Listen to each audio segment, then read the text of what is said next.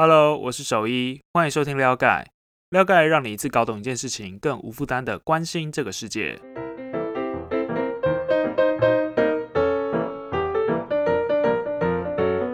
不知道你有没有使用过交友软体？我相信大家对使用交友软体的人，应该多少会贴上一些标签啦，比如说。嗯，这个人一定很花心啊，或者是是想要约炮啊，或者是玩咖啊之类的，甚至会觉得就只有少数人在使用嘛。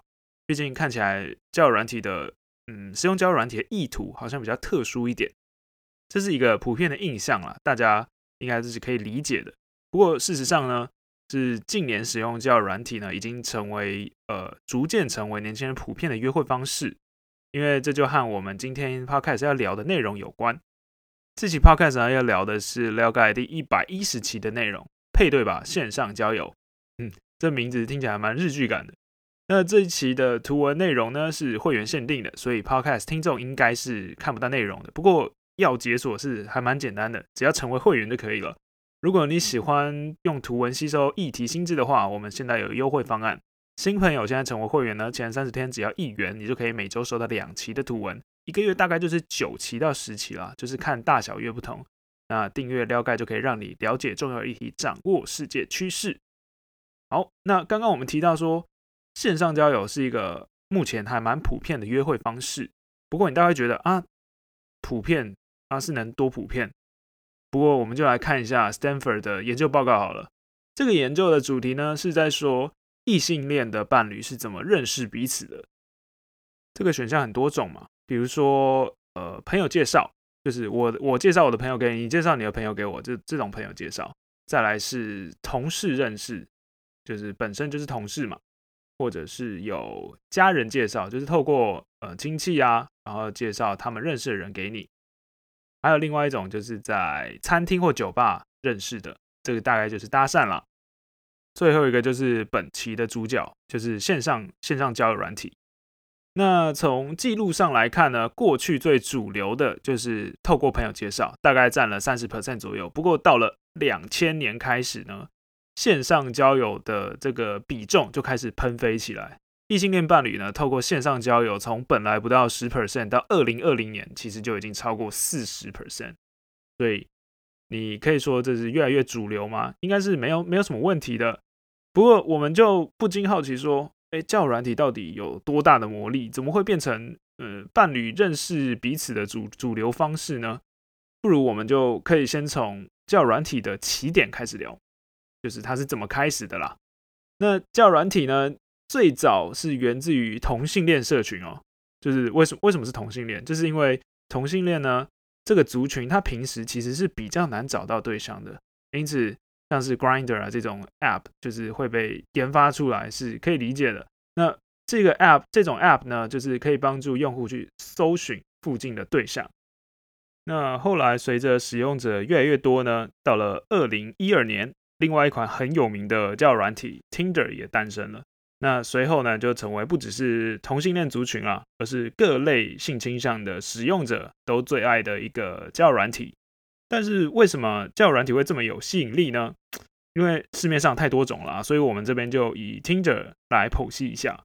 就是以各种不同阶段来看呢，其实交友软体的这种 App 呢，它都是有设计的巧思在的。比如说以比较前期，就是你刚安装 App 之后，它需要注册嘛。以这种前期的注册流程来看，是很简单的。通常你只要提供，比如说性别啊、年龄啊、性倾向，然后再上传一张照片，其实就搞定了。这样的设计呢，可以去对比一下过去那种很认真的相亲网站，比如说还要填很多资料，像是学历啊，然后要不要生，就是你想不想生小孩啊，接不接受生小孩啊，还有会不会对狗过敏，然后你的薪资水准是多少，然后你的职业是做什么产业的，就是很细很细。抽不抽烟、喝不喝酒这种东西都会问。那叫软体呢？它其实是相对比较方便的，因为就像我们刚刚讲的嘛，就是你只要填上基本资料，然后就可以开始进行下一个阶段，就是配对，这是很轻松的。那你在配对的时候呢，其实你就会开始浏览对象嘛。那通常交友软体的设计呢，其实是很游戏化的，而且也很直觉。通常用户呢，只要看到一张照片，就是你浏览那个对象，你就要决定说，哎，我喜不喜欢他，我想不想跟他配对了？那我只要左滑或右滑去代表我的喜好，这样就搞定了。比如说右滑呢，就是代表喜欢；左滑就是代表不喜欢。那如果双方都右滑彼此的话，就会配对成功啦。不过这就衍生出另外一个很好奇的点，就是。是什么东西来决定说我们滑到哪一个对象呢？这个设计也蛮有趣的。早期呢，Tinder 的演算法其实是基于一楼分数。那什么是一楼分数呢？就是一种分等级的制度啦，是一个美国的物理学家提出的。当初是为了衡量各类对弈型的活动，就是像是棋类活动这种水准的评价方式，像是西洋棋啊、围棋啊。那在体育上也有。比如说足球、篮球，或者是线上对战的手游，也常用这种一楼分数。这个一楼呢，它其实就是会为每个用户的吸引力去评分，就是去增加彼此配对的成功数啦，然后顺便去影响到你看到的对象是谁。那这个一楼呢，是取决于你被右滑的次数，然后你的。用这个 App 的活跃程度，所以一楼分越高的，代表你吸引力越高，那也会配到差不多一楼分的人。那相反呢，你一楼分越低，那你配对到的就是相对一楼分越低的人。不过这是早期的做法了，因为 Tinder 已经在二零一九年就宣布说，哎，演算法不会再基于一楼分数去评断了，因为就是会避免用户体验受到一种歧视的影响。毕竟这就很像在帮用户打分数啊，听起来是怪怪的。所以就后来就取消。那现在的演算法呢，是鼓励更多元的这种连接，不再单纯用分数去匹配，不然很像在帮大家分阶段，就是分阶等啊。所以简单的统整一下，这个软体的设计算是真的蛮有趣的，而且是有效的。前置设定呢很简单，配对时呢又很游戏化，左滑右滑嘛，很容易啊。那匹配到的对象也有一定的准确率是你喜欢的，所以呢。这种种呢，就造成了一个现象，就是快速约会之必要，也大幅影响了现在年轻人的感情观念了。他们更愿意去接受这种浅层啊、更若即若离的关系，所以这一切都变得更普遍了。所以看起来线上交友就有很大的商机哦。我们刚刚有提到说很多人用嘛，但到底是哪一群人呢？我们就可以来讨论一下。根据调查发现哦。就是使用交友软体的人呢，大多都是在十八到二十九岁这种年轻年轻人呐。那超过百分之四十都在这种年纪的阶段。那同性恋与双性恋呢，使用的几率其实也超过百分之五十。那异性恋则是超过百分之三十。所以看得出来呢，交友软体在年轻人与非异性恋的族群中是特别受到欢迎的。那甚至不少人会透过这种 App 进一步去交往。那近期呢，还有个状况，就是使得交友线上交友更普及啦，就是疫情。在疫情的影响下呢，人们其实也很更就是更积极的在家里去借由交友软体认识新的人，而且刚刚也有提到，这确实是个商机嘛。怎么说是个商机呢？就是其实大家都很愿意在交友软体上面付钱呐。二零二零年呢，全球使用者就是所有就是全球本身花费最多的 App 排行。不是只赚最多，是指使用者付钱氪金最多的那种。第一名其实就是 Tinder 了。那后续呢，其实还有 TikTok、YouTube、Disney Plus，还有腾讯视频，就是这这是前五了。所以这边就其实可以看到说，大家对于交友软体的需求是蛮高的，甚至真的是愿意付钱的，还把 Tinder 冲到第一名这样子。不过呢，教软体付钱是要付什么？就是它有可以解锁什么功能吗？那我们这边解释一下，就是刚刚有提到嘛，要配对成功，首先你要先右滑对方嘛，再来是对方也要同时，就是也要右滑你嘛，要两个都成立才可能会配对成功。不过呢，常常会碰到一个状况呢，就是使用者一直右滑右滑右滑右滑，却没有配对到，所以这样其实很令人气馁的。你就你就想，就是刷刷刷刷刷，一直右滑，然后没有人理你的那种感觉。那 Tinder 付费的方案呢，其实就可以。呃，某部分的去解决这样的问题，他很聪明了，就是他有一个手机上的 App App 呢，有一个区块，就是它是打马赛克、打糊的。那那个区块呢，简单来说就是已经右滑你的人，那你就会很想要知道说，哎，到底是谁右滑我吗？我用这个解决方案，就是我只要付钱，你就可以看谁已经右滑我，那我就可以直接在那个区块呢右滑对方，那这样我们就可以直接 match 嘛，就是直接配对了，这样就提高了配对的效率，就不用一直右滑，然后都等不到人这样子。这就是 Tinder 其中一个解决方案，就是可以赚钱的地方。那讲完商机之后呢，我们来看看为什么现在还是会有人去反对说使用交友软体了，就是他们为什么会这样认为呢？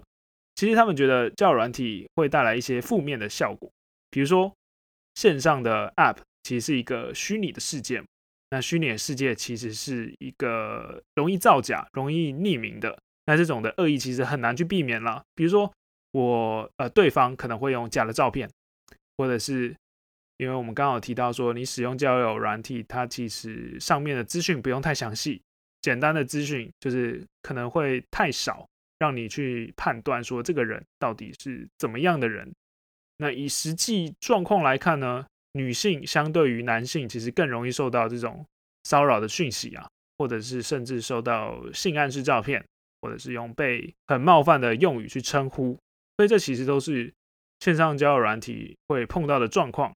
这也导致很多人都会认为说，透过交友软体跟网络上认识的人碰面，其实是一个不太安全的行为，因为虚拟的世界能够掩盖的事情太多了嘛，你很难去从比较浅显的资讯中判断说，你跟你聊天的这个人他是怎样的人。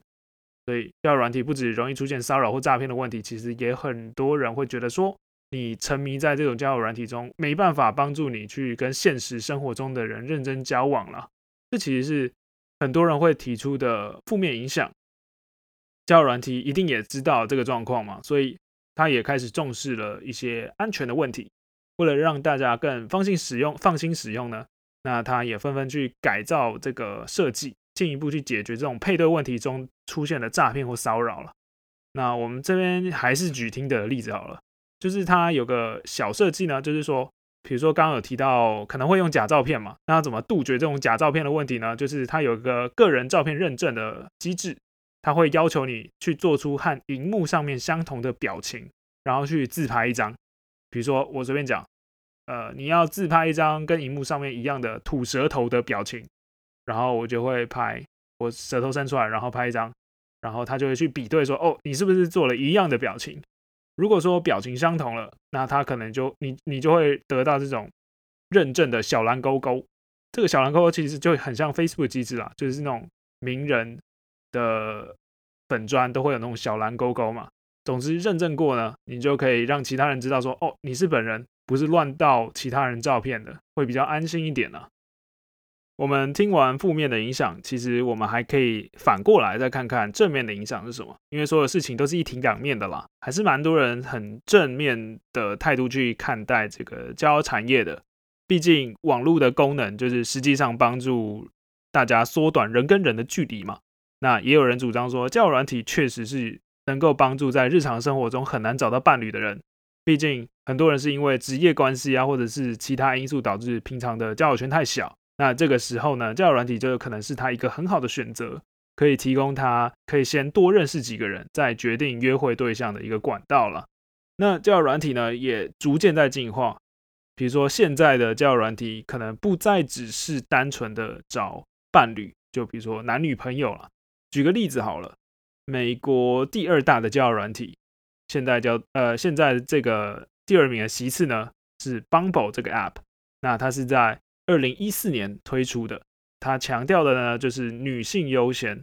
这个 app 呢就有很多种交友目的可以选择，比如说，呃，它现在有三个选项了，一个是你可以找约会对对象，约会对象就是平常的这种伴侣了，或者是你也可以找单纯的新朋友。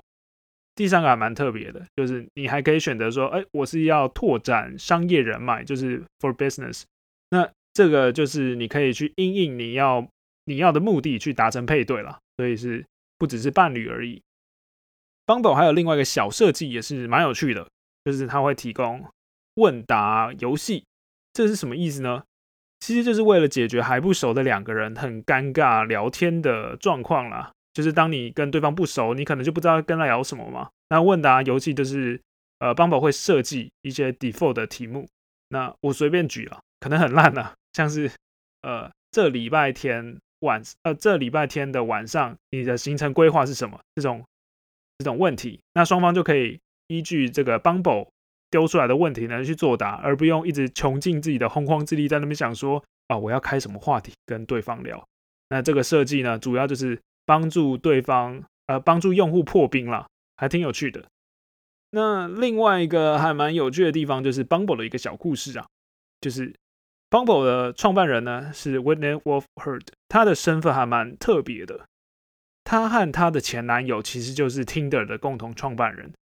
不过呢，随着 Tinder 的成功呢，这对创办人情侣的感情也是嗯有点状况。就当初呢，这个他会自己跳出来做 Bumble 呢，其实就是因为在 Tinder 公司受到了骚扰。而且还是还被前男友去调侃说是 Go Digger Goldigger 就是呃嗯拜金女的意思啊，就是崇尚金钱啊。那他就受够受够了这种对女性的歧视，所以就自己跳出来做了这个女性为主的这个 Bumble，这算是小故事啊，还就是还蛮有趣的。那回过头来呢，刚刚有提到说，许多人对这种生态很乐观嘛，主要是因为线上交友的生态呢，目前处在一个百花齐放的状态啊。除了 Tinder 之外，不同的交友软体在世界各地其实也面向不同需求的用户去发展出更多各式各样的服务。比如说像刚刚提到的 Bumble，就是 for 自信女孩嘛，就可以放心使用。还有比如说专门为认真交往去设计的这个 Hinge。或者还有那种可以随时跟新朋友视讯对话的 AZLR，这其实都是呃近期很火红的服务啦。那台湾比较红的，比如说也有光听声音交友的这种 Good Night，或者是号称很多精英在上面的 Coffee Mate Bagel。其实总之呢，这种交友的选项其实是越来越多啊。那在交友软体的流行之下呢，让很多人可以。有更多不同的机会去认识不同背景的新朋友啦，而且除了你去找约会的伴侣之外呢，其实也可以找到很多志同道合的伙伴。但是大家在体验的时候，还是要注意一下自身的安全啦，好好的保护自己。那我们今天就差不多到这边。如果你喜欢我们的内容的话，欢迎订阅撩盖。撩盖主要产品呢是每周两期的图文，新朋友欢迎加入现在三十天一元的方案。如果你已经是会员了，也欢迎推荐朋友加入，让撩盖帮他消灭所有复杂的议题。那就这样啦，拜拜。